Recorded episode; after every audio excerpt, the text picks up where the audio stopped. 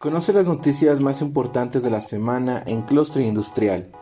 Las acciones de Ford Motor subieron más de un 7% después de que se anunciara un acuerdo que permita a los propietarios de vehículos eléctricos acceder a las estaciones de carga de su rival Tesla en América del Norte. Los supercargadores de Tesla podrán convertirse en el estándar para la carga de vehículos eléctricos en Estados Unidos, dijo el director ejecutivo de Ford, Jim Farley.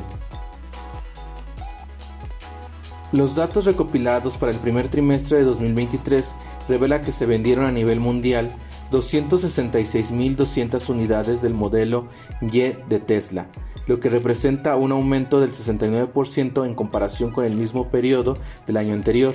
El modelo Y ya ha tenido un gran éxito en su mercado principal, China, donde las ventas han disparado, así como en Estados Unidos, con un aumento del 68% en las ventas.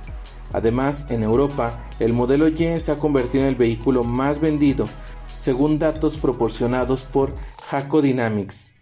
Por otro lado, el Toyota Corolla, que ha liderado la lista de los automóviles más vendidos durante mucho tiempo, experimentó una tendencia a la baja en las ventas, con un total de 256.400 unidades vendidas en el primer trimestre de 2023.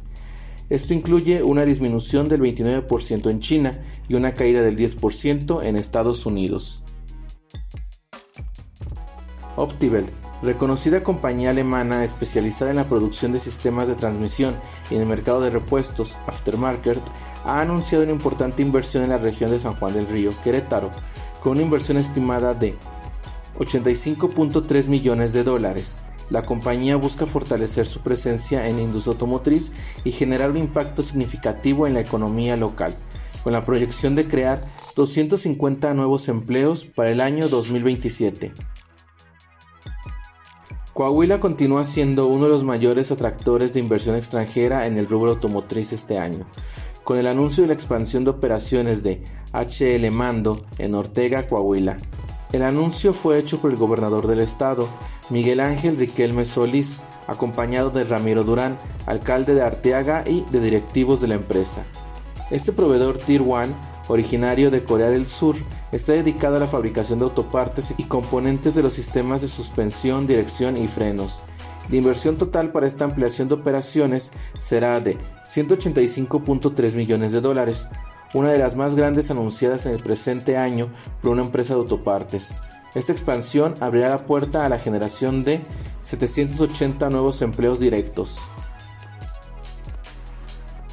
También en la misma entidad, Coahuila sigue con la racha de inversiones en el mes de junio, con la inauguración de la primera fase de la planta de Rines Citic de Castal en Ramos Arispe. La inversión de 131 millones de dólares realizadas en esta primera fase generará 1.223 empleos.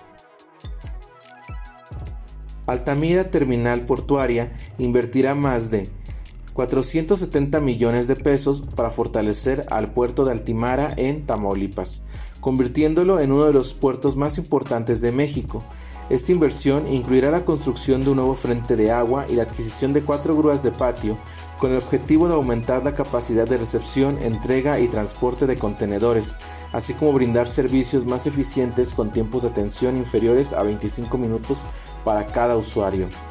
Adonai Navarro Sat, director general de ATP, señaló la importancia de estos proyectos en desarrollo, la primera parte de la inversión de 350 millones de pesos se destinará a la construcción del nuevo frente de agua y que proporcionará 350 metros adicionales de longitud al puerto. Además, se destinarán 120 millones de pesos para la adquisición de las cuatro grúas de patio, lo que mejorará la eficiencia de la terminal. Los principales puertos marítimos de carga automotriz en México continúan con un crecimiento en sus operaciones este 2023. De acuerdo con reportes, durante el cierre del mes de abril, la carga automotriz del puerto de Lázaro Cárdenas registró un aumento del 25%, manejando 231.183 unidades de vehículos contra los 184.519 unidades del mismo periodo pero del 2022. En las importaciones también se tuvo un incremento del 25%, siendo atendidas 410.223 unidades contra un número de 112.520 en el mismo periodo del 2022. Por el lado de las exportaciones, también se observó un crecimiento del 30%, donde fueron embarcadas un total de 86.923 unidades contra 66.674 unidades del mismo periodo del 2022. Se publicaron los resultados de ventas de automóviles ligeros durante el pasado mes de mayo por parte del Registro Administrativo de la Industria Automotriz de Vehículos Ligeros del INEGI. En estos datos se da a conocer que las ventas totales del mes fueron de 102.697 unidades, un 12.6% más que durante el mes de mayo de 2022. Esta es la tercera ocasión durante el año en que las ventas mensuales de autos en México superan las 100.000 unidades y que llevan el total de automóviles nuevos vendidos en el país a 525.433 unidades de enero a mayo, un incremento del 22.7% sobre el mismo periodo del 2022. Para concluir, tras una inversión de más de mil millones de pesos, arrancó operaciones el Parque Industrial Campus Cuantitlán 1, construido por la empresa BTS Development. Este parque alberga empresas como Ford y McCormick. Si deseas conocer estas u otras noticias, síguenos en redes sociales como Clustre Industrial